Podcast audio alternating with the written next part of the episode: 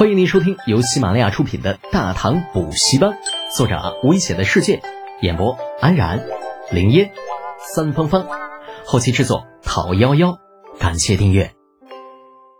第七十五集，潜水大将，连点最基本的信任都没有，这样的团队缺乏凝聚力呀。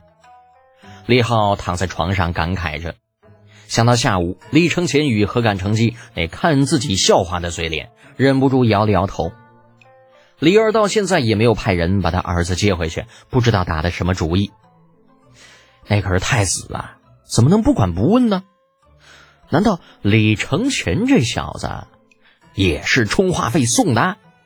嗯，算了，不想了，爱咋咋地。那死了也不是我儿子。梆梆梆。这房间的门被人敲响了。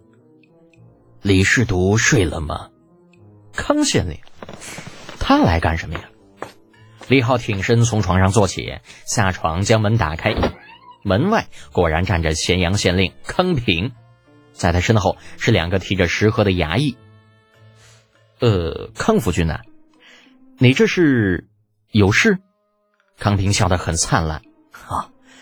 刚刚见李师徒这里还亮着灯，下官怕您饿着，特地带人给您送点吃食过来。哎呀，这怎么好意思啊？李浩嘴上说着不好意思，那身体却很诚实的让出了房门的位置。来来来，外边风大，屋里坐。啊，李师徒客气了。康平抱了抱拳，走进房间。两个提着食盒的衙役跟在康平身后进去，把东西放下之后，匆匆离开，顺带又关上了房门。面对一个四十多岁的老爷们儿啊，李浩一时之间还真不知道该说点啥。想到请来送餐的竟是两个大胡子衙役，眨眨眼睛，尬聊道：“那个啊，孙夫人家教挺严的哈。”啊，康平就懵了，哎呀！扎心啦，老铁！这看破不说破才是君子所为，好不好？呃，李师都啊，营夜打扰，实在是下官冒昧。只是太子殿下突然来到咸阳，下官实在不知道该如何应对，还请李师都教我。李承乾年龄不大，但是位置太高了。高到康平这个京畿地区的五品县令根本就够不着，那何干成绩又很高了，除了对李承前，那对谁都是一副爱答不理的样子。那纵观三人，只有李浩比较好说话，故而康平便把主意打到了他的身上，借着送餐的名义来打听太子来到咸阳的目的。李浩忽然觉得有些好笑，这还真是不到长安不知道官小啊。想他堂堂开国献子，四品折冲都尉，太子侍读，啊，放在长安连个屁都不是，走到哪儿都是看不到好脸色。可只要离了长安，这立马身份就凸显出来了。五品县令跟个小孩子一样，在自己的面前谨小慎微的样子，是多么的可爱呀！嗯，只是丫真把自己放在眼里了吗？说话这么直接，还真是拿太子侍读不当干部啊！康平见李浩不说话，顿时又是觉得好尴尬呀，搓着手不知道如何是好。等了好一会儿，才听李浩高深莫测道：“康夫君呐，咸阳乃京畿重县，想必不缺铁匠吧？”“啊，哦哦，呃，不不不缺。”“嗯，那明天呢，就多找些铁匠过来，我有事情安排他们做。”那康平有些蒙圈，呃，找铁匠做什么？识君之路，忠君之事，跟这些当官当久了的老油子说话，哪越是含糊，对自己越是有利。这是李浩一个多月以来总结出来的为官之道。换句话说，就是扯虎皮做大旗，把这话说的含含糊糊的，让别人自己去脑补。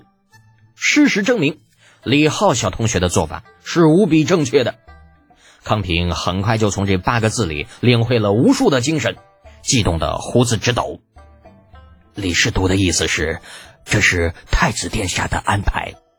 李浩摇头否认，我可没这么说。康平立刻露出了了然的表情。好好好好，呃，下官明白，呃，明白，呃，那个，嗯，李浩以为康平又要提什么要求，露出了不悦的表情，微微皱了皱眉。而康平立刻道：“呃，李师督啊。”白天那个黑石山的事情，呃，下官也是没有办法。呃，唐律便是如此规定的，五百贯已经是最低的标准。呃，不过您放心，除了卖地的钱，其他方面却是可以由下官做主的，一定会给您一个满意的交代。哟，这老家伙很上道嘛。不过，老子会在乎那一点点的小小的税钱吗？李浩微微一笑。康福君啊，黑石参的事情你就不要再提了，以后啊该怎么办就怎么办。呃，是。康平一边答应着，一边暗道了声厉害。初时他还以为李浩年龄不大，比较好糊弄，没有想到这他妈也是个人精啊！做起事儿来滴水不漏，半点把柄都不给人抓。聊了这么半天，看似说了很多。可是细想，却是发现他其实嘛也没说。次日一早，咸阳县衙门前集中了十来个铁匠。康平为了不耽误事，昨天晚上连夜便派人通知了下去。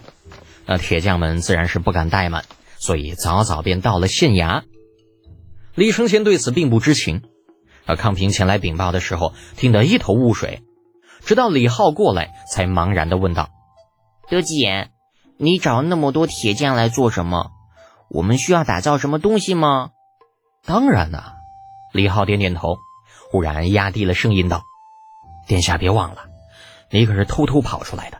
如果不做出点像样的成绩，回京之后怎么跟陛下解释啊？”李承前悚然一惊，这才想起自己是偷偷的跑出来的，没有正当的理由，怕是少不得被老头子教训一顿。就算有老娘帮衬着，也是不行的。啊，当然了，李承前也不是没有想过偷跑一时爽，一直偷跑一直爽的问题，只是这似乎根本就不现实。李承前想了想，嗯，那你打算怎么做？别问啊，问了我也说不清，只要看着就好。李浩并没有给解释太多，安抚好了李承前，转头又对康平县令道：“康府君呐，咸阳城的铁匠都叫来了。”呃，是的，基本上都来了。啊，李承前顿时不乐意了。什么叫基本上？康平紧张道：“呃，殿下，呃，臣臣不敢说是您要召见他们，呃，故而，呃，故而有一对城中最好的铁匠师徒并未来过。”李浩一听，却是来了兴趣。哦，最好的？呃，对，是一对父子，呃，姓冯。呃，听说那个老冯头是呃前隋将佐间的大将，呃，后来因为一次事故伤了腿，呃，便退了下来。伤好之后，便在咸阳支了个铺子，靠打铁为生。前隋的将作间大将，那可真不是一般人呐。与李承前对视了一眼，李浩笑道：“山不来救我，我便救山。殿下。”可有兴趣一同去见识一下？